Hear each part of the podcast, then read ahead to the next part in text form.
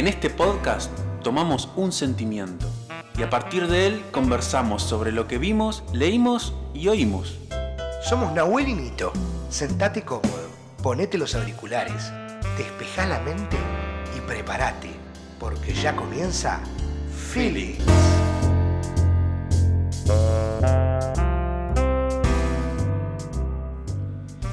Buenas tardes, buenas noches, buenos días para todos. Bienvenidos a un capítulo más, a un episodio de Feelings. Aquí estamos, estamos muy contentos de que este sea nuestro cuarto episodio y vamos a hablar de algo muy, muy particular. ¿No es cierto, Nahuel? Bienvenido, Nahuel.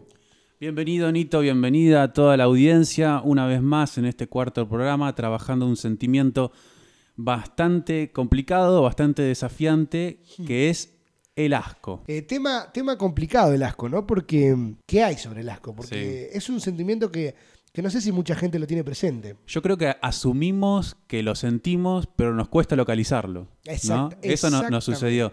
Eh, hubo películas, por ejemplo, en, los que el asco, viste, la repulsión, ahora vamos a ver teóricamente qué significa, y sabemos que lo sentimos, pero nos cuesta ver en qué escena, en qué película, en qué canción, en, en qué obra, ¿no? Entonces, bueno, era, yo creo que se trataba de algo muy desafiante y creo que, bueno, la gente nos va a acompañar en, esta complejidad. En un viaje interesante. Sí, así que vamos a proseguir. Y para comenzar, vamos a hablar de, un poema, en este caso de una escritora mexicana, eh, Aleida Belém Salazar.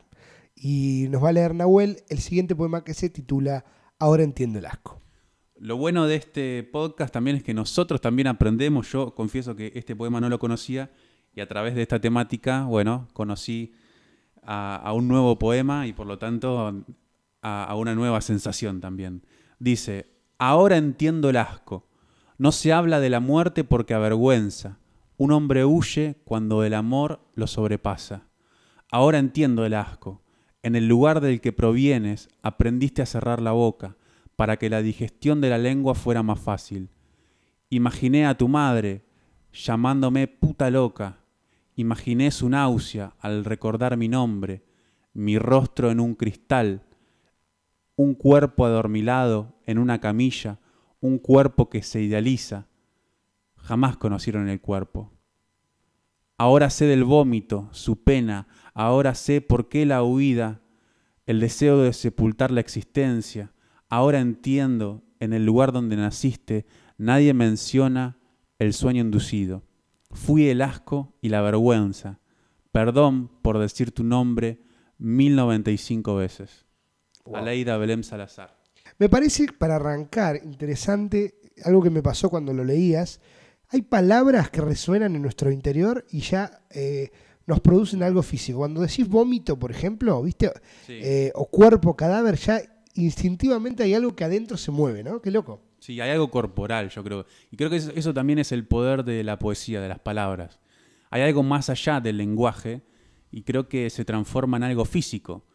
Cuando, por eso los poemas, si bien hablan casi siempre de lo mismo, creo que son cinco o seis temas los, que, los temas universales, las palabras que elegimos y la manera de ordenar ese contexto creo que produce sensaciones diferentes, ¿no? Eh, por ejemplo, el otro día hablamos, de Platón y del amor. Eh, cuatro siglos antes de Cristo, Platón ya estaba diciendo lo mismo que decimos ahora, es decir, las cosas son siempre las, mismas, en definitiva. Cómo se organizan esas cosas y qué sensaciones producen físicamente es lo que va variando. Exactamente. Y bueno, según la Real Academia Española, eh, la RAE, que yo mucho no la, no la quiero, pero bueno, dice que el asco se trata de una impresión desagradable que es causada por algo que nos repugna. ¿eh? Algunos de sus sinónimos más utilizados son repulsión, repugnancia, desagrado, aversión eh, o aborrecimiento. Y la pregunta que nos sucede, o que me sucedió a mí cuando empecé a investigar, es ¿qué cosas nos resultan asquerosas, repulsivas o aversivas? Las cosas más comunes que suelen causar esta emoción son los alimentos en mal estado, los alimentos que no nos gustan, la falta de higiene, los olores fuertes, los fluidos corporales de otras personas o animales, por ejemplo los escupitajos, el sudor, ya seguro que en casa deben estar, se les debe estar revolviendo la panza, la sangre, la orina, los excrementos, eh, algunos animales como las ratas. Y, ahí va, va, mm, introduciéndonos en que hay dos leyes que pasan con el asco, la ley de similitud, Entonces las cosas que son similares a los que nos da, a lo que nosotros nos da asco, o las que comparten características con los que nos da, asco, se convierten en cosas repulsivas. Por ejemplo, si nosotros le tenemos miedo o asco a las ratas, probablemente también lo vamos a tener a los ratones. Y, porque también las dos especies tienen cola larga y segmentada. Mm, en cambio, la ley de contagio es cuando algo nos da asco y procuramos que ninguna cosa que nos guste esté en contacto con eso que nos da asco. Por ejemplo, si alguien le tiene asco a las naranjas, va a intentar que todo lo que coma eh, no tenga contacto con la naranja, no? Mm. Eh, pasa mucho cuando abrimos la heladera y hay algo podrido, ¿viste? Que decís, oh, y se pudrió todo, porque no se pudrió todo, sino que pareciera que todo eso está contaminando al otro, que es real. Bueno, y también hay que destacar que hay un aspecto del asco que es moral. Y acá agarrate, Nahuel. Porque es aquella reacción emocional que nos producen ciertas conductas indeseables, por ejemplo, como el abuso de niños. Esta dimensión nos ayuda a modular las conductas sociales, propiciando de este modo los comportamientos adecuados y el orden en nuestra sociedad. También el asco moral tiene que ver con aquellas cosas que eh, no, son eh, pura y exclusivamente Em, físicas. Por ejemplo, eh, tiene que ver con, el odio a alguna raza o con el asco también a algún, algún comportamiento sexual. Por ejemplo, hay gente que tiene asco a los homosexuales, por ejemplo. Que, literalmente eh, no, tiene que ver con algo físico, pero sí con una cosa moral o, ética. Y también dicen que el asco tiene una función de supervivencia. Es decir, nosotros sentimos asco a cosas que pueden ser peligrosas para nosotros y que pueden comprometer nuestra salud, por ejemplo, eh, hablando de higiene, los virus, las bacterias y todo eso. Y también el asco está, está modulado culturalmente y por nuestra edad. No le va a dar lo mismo el asco a un nene que a una persona grande. Por ejemplo, cuando somos chicos jugamos con barro, por ahí agarramos algún bichito, y de grande por ahí no, ¿viste? Dicen, mm. qué asco. ¿Querés decirnos qué produce, Nahuel, el, el asco? Porque en realidad hay dos tipos de, cosas, como decíamos hoy, lo físico y lo, psicológico. En lo físico, ¿qué podemos encontrar? Malestar gastrointestinal en forma de náuseas o arcadas, lo que decías vos recién. Se, nos, activa el sistema nervioso parasimpático, se produce tensión muscular, aumento de la respiración, etc. ¿Viste la famosa cara de asco? ¡ah! Como que se comprime. Indisimulable, ¿no? no, no, eh, olvídate, olvídate. Y lo psicológico, que sería... Podemos sentir ansiedad, necesidad de escapar o de huir, repugnancia, etc. Y eh, bueno, también se producen eh, cambios en el rostro, como decíamos recién, y cuando sentimos asco, fruncimos la nariz, el, ceño, ¿viste? Esto se ve mucho en el cine, ¿no? Cuando vemos una película de terror o de horror, ¿viste? Que hay un género horror que tiene que ver mucho con el asco. Bueno, acabas de nombrar algo genial, porque hay, hay una diferencia que tiene que ver con el asco y la fobia, por ejemplo. Mm. Que muchas cosas de las películas tienen que ver más con las fobias, por ejemplo, Aracnofobia, una película que recuerdo, y no con el asco. Y acá dice la, eh, la, psicología que el asco está directamente relacionado con el miedo, porque inmediatamente después de sentir asco, sentimos miedo. Y el miedo es lo que hace que nos alejemos de la cosa que nos está dando asco. Y de alguna manera nos, nos acobarda también el asco. ¿no? Cuando sentimos asco nos ponemos vulnerables. La diferencia es que la fobia este miedo o este malestar es directamente algo que, nos, nos, quita de, la vida normal, o sea, no nos permite mm. seguir con nuestra vida. En cambio, el asco sí, te da un tiempito el asco cuando sacas la cosa y ya está. Mm. Pero en cambio, la fobia puede durar. Te paraliza. Claro, mm. puede ser, no sé, meses o incluso años con eso, ¿no? Con este malestar. Y bueno, si usted se pregunta, señora, señor, niño, niña, ¿cómo podemos hacer frente al asco? Nosotros tenemos aquí una guía. Lo primero que vas a hacer es aceptar que lo que evitas es importante para vos. Porque eh, tenés que entender por qué tenés que hacerle frente a este estímulo aversivo. Si, por ejemplo, te da asco, no sé, eh, un germen, está bien que te da asco el germen, mm. porque te puede hacer mal.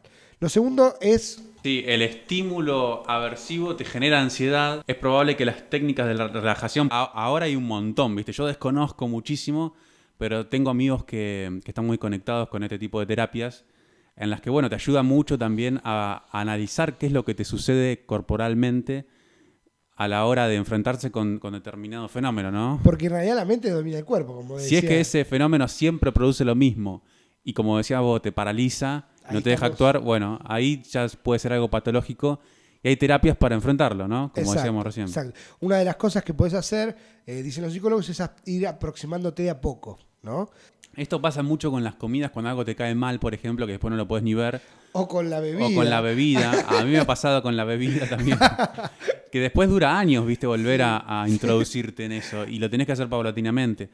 Porque el, el- el gusto, el olor ya te produce repulsión. A mí me pasó una vez con un jugo de naranja. Un jugo de naranja, voy a explicar que eh, venía acompañado con otra bebida alcohólica y después ya directamente el de Claro. naranja como que no. el cóctel de pomelo, el cóctel. Pero bueno, por ahí, qué sé yo, eh, yo tengo amigos que mm, ponen el yogur en mal estado, entonces después no pudieron comer más yogur por un tiempo, o la leche en mal estado.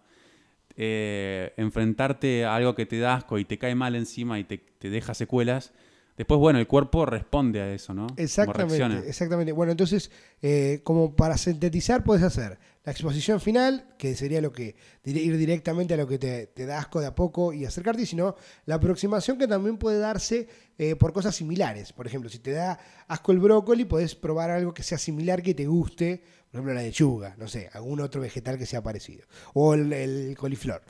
Bueno, y tenemos una, un- dos frases, te voy a dejar la segunda voz de Alberto Acosta, y yo voy a decir una de Arthur Miller que decía, en este último sentido el asco podría considerarse una emoción derivada de la propia civilización, cuyo cometido es la protección y preservación de los valores culturales del momento.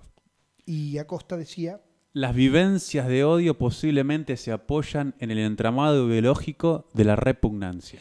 Y con estas dos frases maravillosas vamos a dar paso a nuestra segunda parte de este podcast, que son nuestras recomendaciones eh, del momento.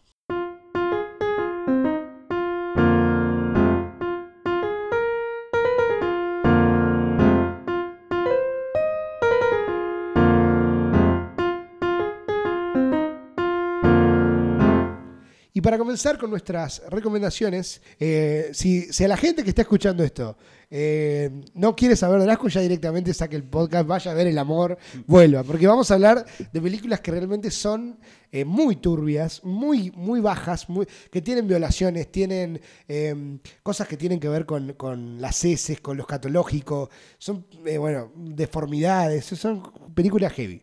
Pero bueno, si te gusta esto, quédate. y si te da curiosidad, también.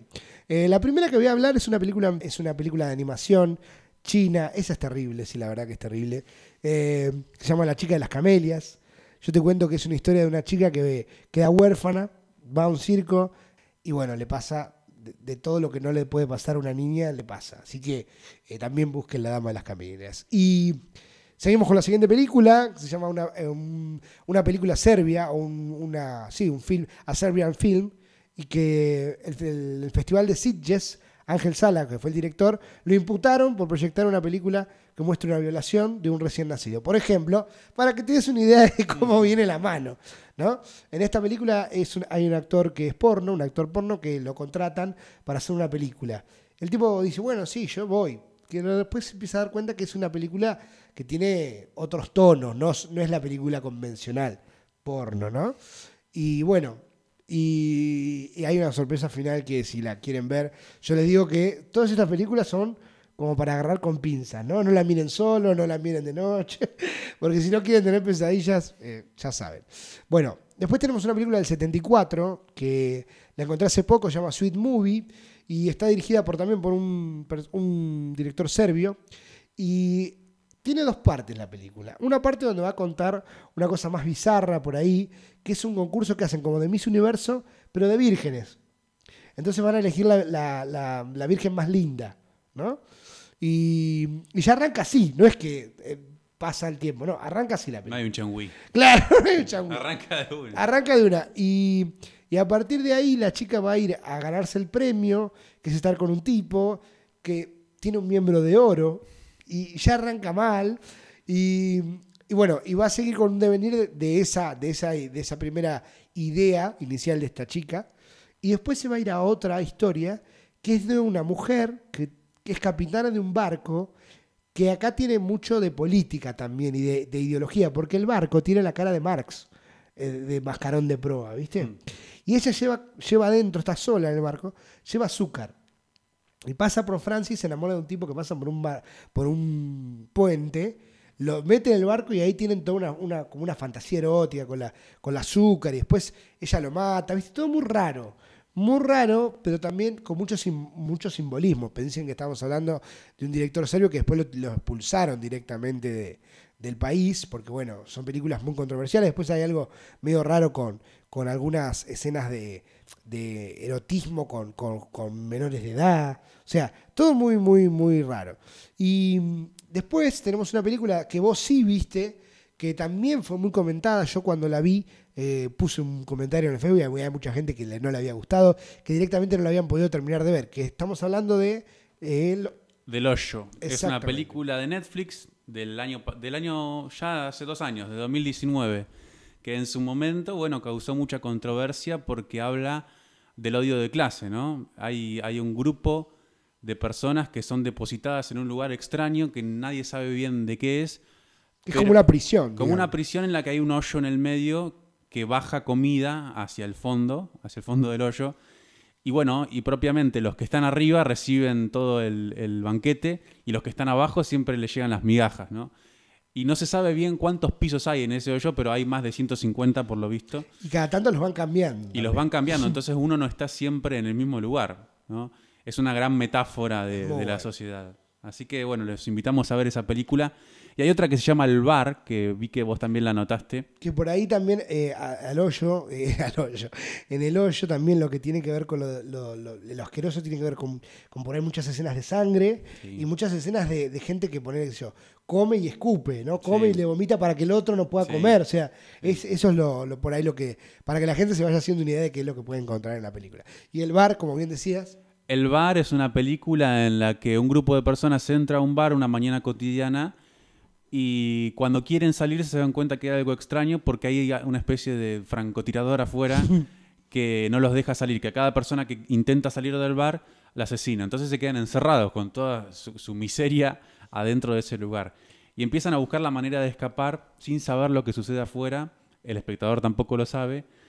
Y empiezan a mostrar ese egoísmo, ¿no? Empiezan a sospechar que hay un traidor ahí adentro. Que hay una bomba incluso. Claro. Entonces, bueno, la miseria, el egoísmo, la, eh, las pocas ganas de, compartir esa solución, eh, empiezan a hacer de esta película algo, viste, que, empieza a generar repulsión. Y hay algo en esta película que también, eh, convengamos que el actor, el director, perdón, Alex de la Iglesia español, que repite en sus películas, que tiene que ver esto que decías vos de la miseria y también de los personajes que, eh, por ejemplo, en esta película aparecen, que es un linchera, podríamos decir, un alguien de la calle, y también cómo eso despierta las pasiones de los otros, ¿no? Esta idea del marginado, ¿no? Mm. Y, cómo el asco que le tienen los demás a esos. Y después todos tienen que vivir una situación, eh, la peor situación, digamos, donde tienen que directamente caer eh, las alcantarillas, ¿no? O sea, ahí la clase social no importa, la mina que está re buena, que se, se basó, que Blanca Suárez eh, también, digamos, tiene que terminar ahí. En Todo desesperado por salir, porque aparte es la única que queda. Y ellos creen que la única manera es rebajarse a eso para, viste, como última instancia. Hay también eh, algún, algo de como una pequeña esperanza que tiene que ver con una, vacuna, porque parece que hay un virus. Bueno, mírenla, no la queremos quemar. Está en Netflix también. Está muy buena. Eh, tienen que bancarse eso, ¿no? Por ahí hay momentos que tienen que ver con, el asco hacia, hacia esto de, del, cuerpo que tiene que pasar por, un espacio muy estrecho y le ponen aceite para que pase. Y bueno, es, es, es, también te ponen en esa situación límite a vos como espectador, ¿no? Bancártela. Yo creo que también estamos hablando del asco como algo asumido hace poco. Es decir, a nivel estético, hace 100 años, el asco no era algo preponderante porque no se asumía, eh, no se podía sentir asco eh, frente a una obra artística, no era algo buscado, ¿no? Exacto. Eh, el, compositor, el autor, el director, en este caso, no quería eso. Yo creo que tiene que ver mucho con el siglo XX, con la aparición del cine también. Creo que el cine destruye eh, o hace reinventar a otras ramas del arte, así como eran. Y bueno, hoy que nombraba a Marx, todos los sólidos se disuelven en el aire, ¿no? Decía él. Yo creo que a nivel estético también cambió mucho. De hecho, acá tengo una obra que creo que fue el gran paradigma del siglo XX, que fue considerada la gran obra del siglo XX, que fue La Fuente de Duchamp. La Fuente de Duchamp era sacar un mejitorio de un baño y ponerlo en un museo y considerarlo artístico. Ustedes imagínense en ese momento eh, el, rechazo que generó, ¿no? Habiendo tantas obras en el museo, cruzarse con un, con un eh, dispositivo. claro, claro, claro. Eh, la, la, fuente de 1917 es una obra atribuida a Duchamp, el arte realizado mediante el uso de objetos ya existentes que normalmente no se consideran artísticos. Con esta obra se inició una, una auténtica revolución en el mundo del arte, introduciendo el vanguardismo. Recordemos que el vanguardismo tiene como primera instancia el rechazo en la sociedad. ¿no? Siempre los vanguardistas raros. Lo nuevo, lo nuevo sí al demostrar que cualquier objeto mundano podía considerarse una obra de arte con tal de que el artista lo quitara de su contexto original, en este caso un baño, y lo situara en un nuevo contexto adecuado, en este caso una galería o museo. Y recordemos que el baño como tal siempre fue algo privado, algo que no se muestra.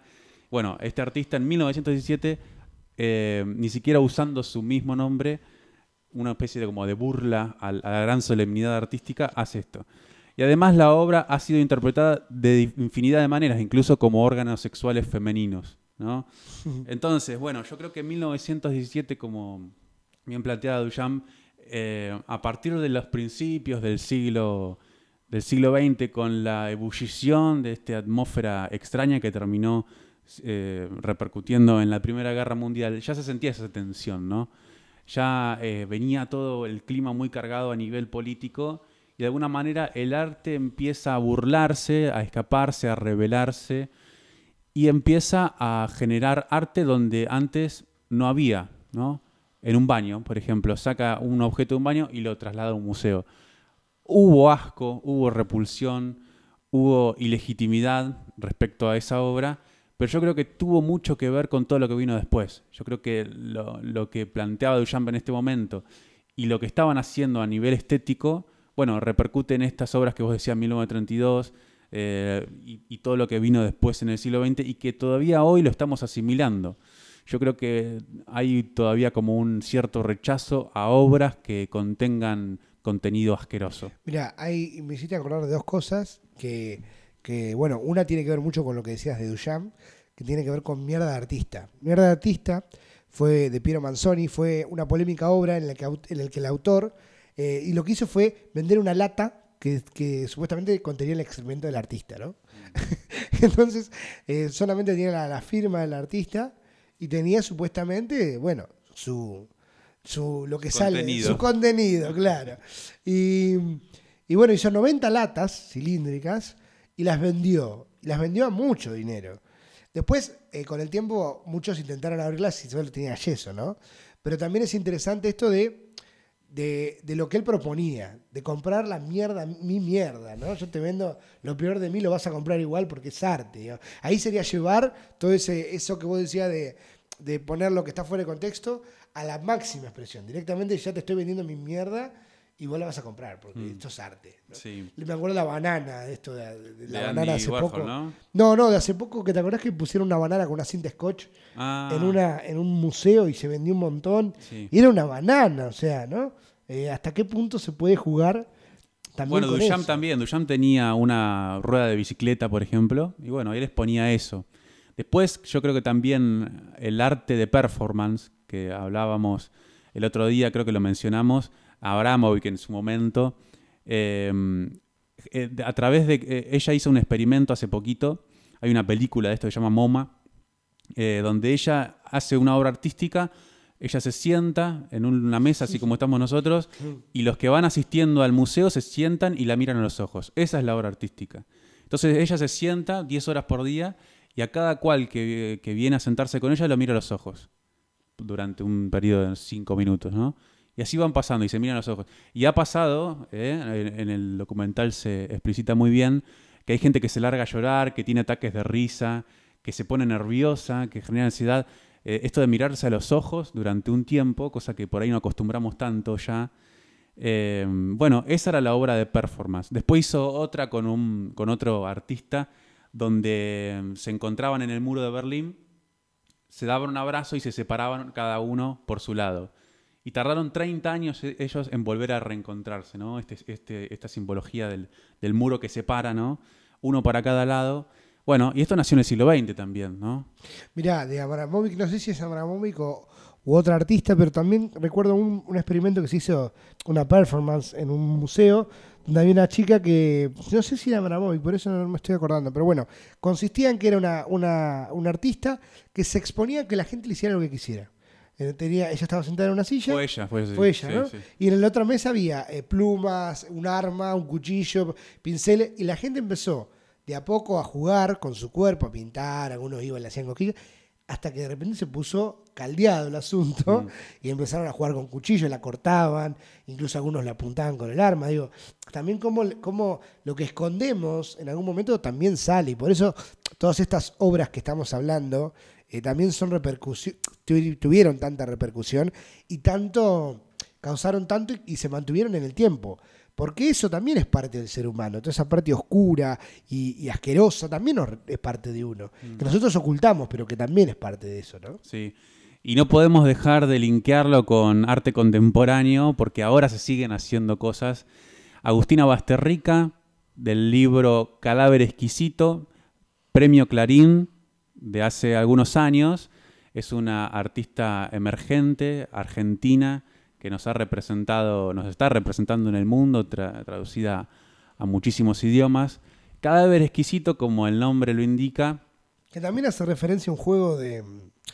a un juego, sí, ¿no? Un juego de escritura de sí. los surrealistas. Bueno, ella, ella dice que la idea, el, el nombre, ya era algo, algo que iba a sugerir lo que iba a pasar adentro del disco, del, perdón, del El este- músico, este- músico. adentro del libro, y es que se recurre al canibalismo como última instancia, es decir, hay un virus que mm, azota a los animales, entonces no se los puede comer más. Y la gente no está dispuesta a dejar de comer carne. Entonces se legaliza el consumo de humanos, es decir, se legaliza el canibalismo. Y no solo eso, o sea, no, no solo eh, que, que se legaliza, sino que se empiezan a criar eh, chicos Como granja, como una gra- granja claro. animal, donde se le arrancan las cuerdas vocales para que no Mm. griten, se los desnuda, se, bueno, se los expone tal así como hacemos con, en este caso con los animales, pero a humanos. Entonces, bueno, este libro fue un libro que causó muchísima repulsión. ¿Es, muy, ¿Es nuevo el libro este? No lo conozco eso. Ah, mirá. 2018 debe ser. Nuevo, Ganó el nuevo. premio Clarín hace muy poco y es un artista que, que tiene dos o tres libros publicados nomás y que siempre trabaja con esto, que asume el horror, el asco, la repulsión como herramienta artística. Pero eso también es importante, ¿no? Eh, cuando nos toca a nosotros, eh, nos produce eso, pero en los animales, la mayoría de la gente no le produce nada que maten un chancho, por ejemplo. Creo que la, yo, por ejemplo, nunca vi uno en vivo, un asesinato así.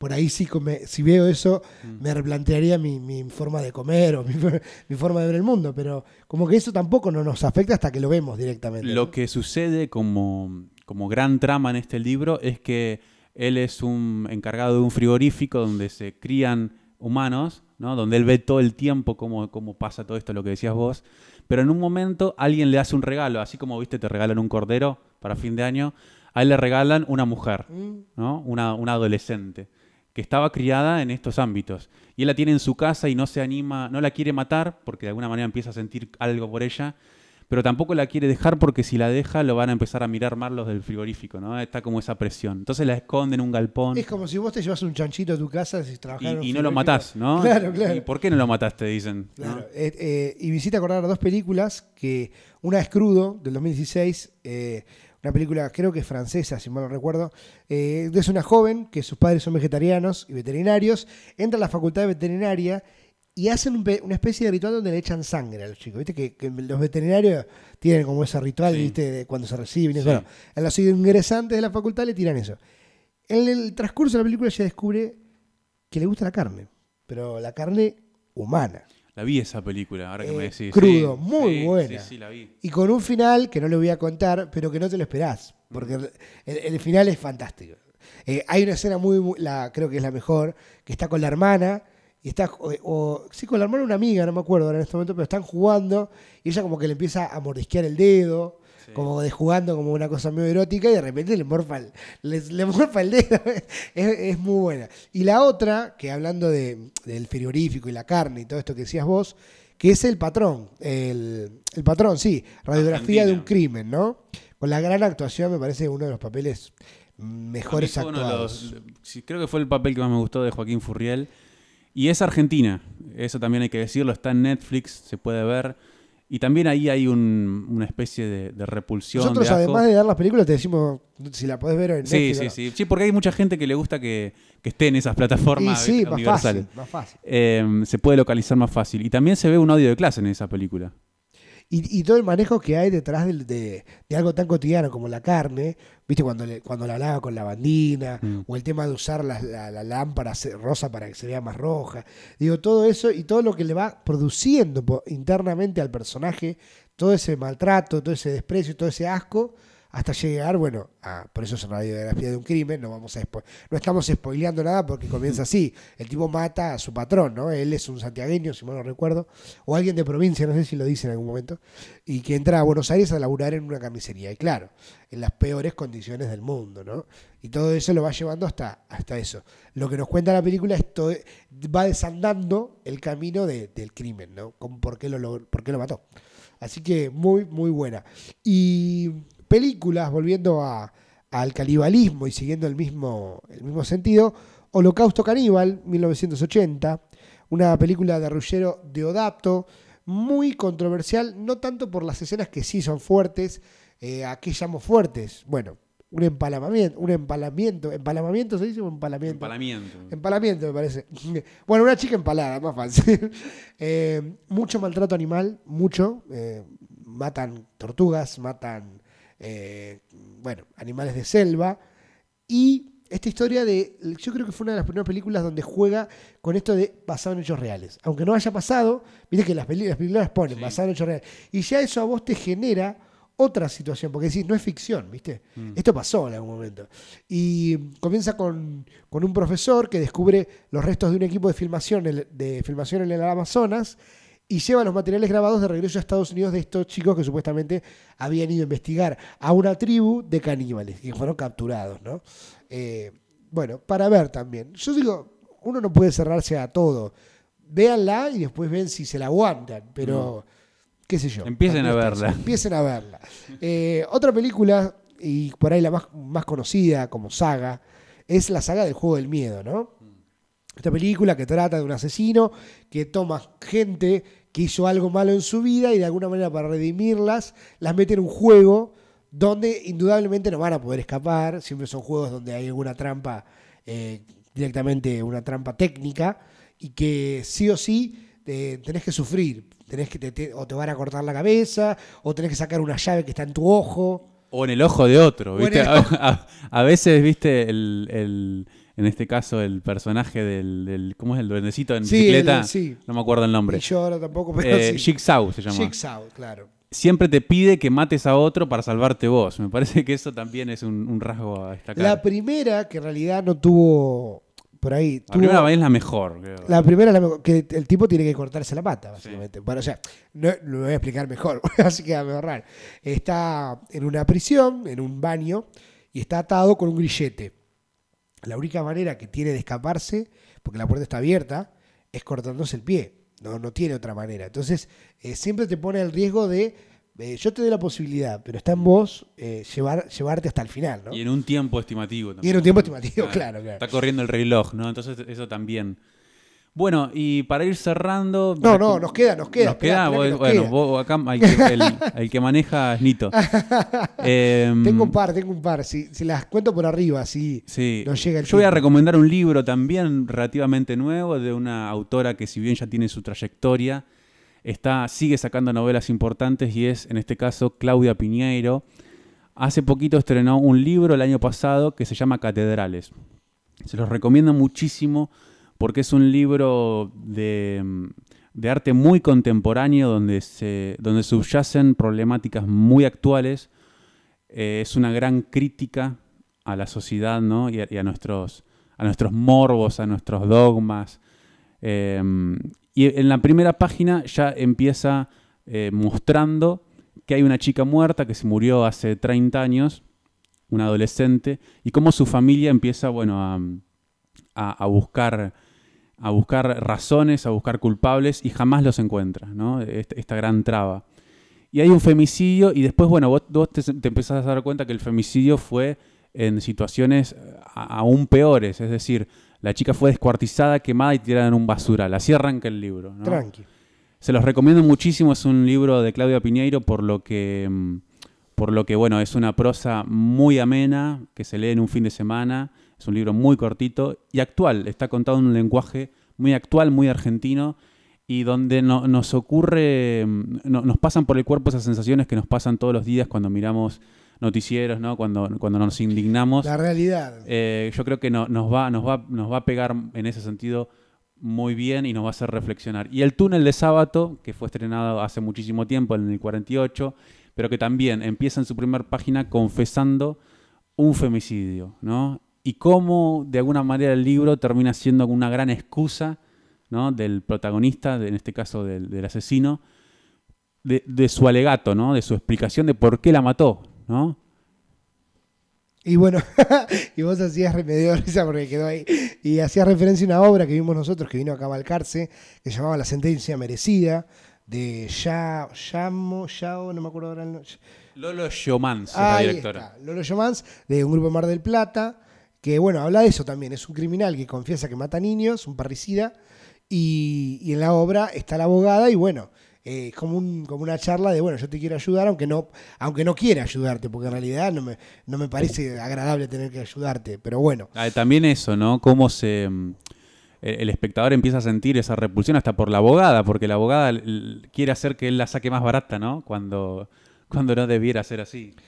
Bueno, y si hablamos de, para ir cerrando, porque ya nos queda, yo voy a, vamos a hacer lo siguiente, si te parece, yo voy a dejar en, eh, abajo del podcast todas las películas que no, no entraron, porque si no, ya nos fuimos de tiempo mal, para que las puedan ver, ustedes si quieren verlas pueden verlas, eh, busquen después el- la sinopsis de qué trata, y no podemos irnos sin hablar de, de uno de los escritores también, eh, que tiene que ver con, con todo lo, lo- lo oscuro, lo repulsivo, lo, lo- lo- lo sexual, que es Bukowski, ¿no? El gran creador del realismo sucio. y hay un documental. Hay un documental que está en YouTube también, decimos eso porque sa- sabemos que a la gente le gusta que, que sea localizable, como decíamos hoy, que se llama Born into This. Es un documental donde cuenta su vida, que de por sí yo creo que hay una gran similitud entre su vida personal y su obra literaria, ¿no? Él siempre escribe sobre cosas que le han pasado. De hecho, su primer novela, que es Cartero, cuenta las peripecias de su vida como cartero. Él laburó casi 15 años en un departamento de, de correo y, y tuvo sus momentos en los que era administrativo y sus momentos en los que tenía que salir, sobre todo en ese momento en el que el correo era tan crucial, ¿no? Era nuestra única manera de comunicarnos y tenía que ir por los distintos barrios a repartir las cartas, ¿no? Y las peripecias que le, él, él lo cuenta de una manera muy sórdida, muy triste, donde la explotación, donde lo sexual, donde la, la- la- la sordidez, digamos, de, de la vida cotidiana se empieza a plasmar de un, de un detalle, viste, que no, que no parece nada poético, ¿no? No, es incluso, su estilo. Incluso su, su adicción también al alcohol, que en el documental se ve que, que- que está en una entrevista, incluso golpea a su, su- su mujer del momento. O sea, un, un tipo muy peculiar también en su vida y que, que también es raro que se haya transformado en un escritor tan importante para, para, para el siglo XX. Bueno, pero también eh, recuerdo ahora, y ya para cerrar, Alberto Laiseca, el monstruo le decían, que en sus cuentos completos también tiene algo muy, muy de eso. Y recuerdo un cuento muy, muy, muy particular, no me acuerdo del título, pero que es un tipo que quiere coleccionar las tetas de las mujeres, por ejemplo, cortárselas y meterlas en frascos. Digo, eh, bueno, eh, todo muy, muy extraño. Bueno, eh, damas y caballeros, niños y niñas, esto ha sido el asco, lo hemos traído un ratito a nuestro podcast. Espero que, que pese a todo lo asqueroso lo hayan pasado bien. Y los invitamos también a comentarnos a nosotros a través de nuestros canales de YouTube, Spotify, y sugerirnos aquellas películas que ustedes crean que tienen que estar dentro de esta temática para seguirlas charlando, para seguir reflexionando. Y proponer sentimientos. Como decía Anito, tenemos una lista de algunos, pero estamos todavía armando este o proyecto. para la segunda temporada, no sé. Es verdad. Así que bueno, invitados a, a interactuar, invitados a participar. Si bien esto es un podcast, queremos ese intercambio. La semana que viene, prepárense, porque viene uno de los sentimientos que, que, que- que también creo que nos va a atrapar mucho, que sí tiene que ver con el miedo. Así que la semana que viene nos esperamos el miedo. Esto ha sido Feeling Podcast, nos vemos. La próxima.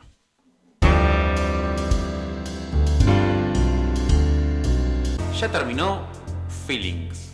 Gracias por estar del otro lado. Antes de irte, déjanos un comentario en nuestro canal de YouTube o en el Instagram Feelingsval. Hasta la próxima semana.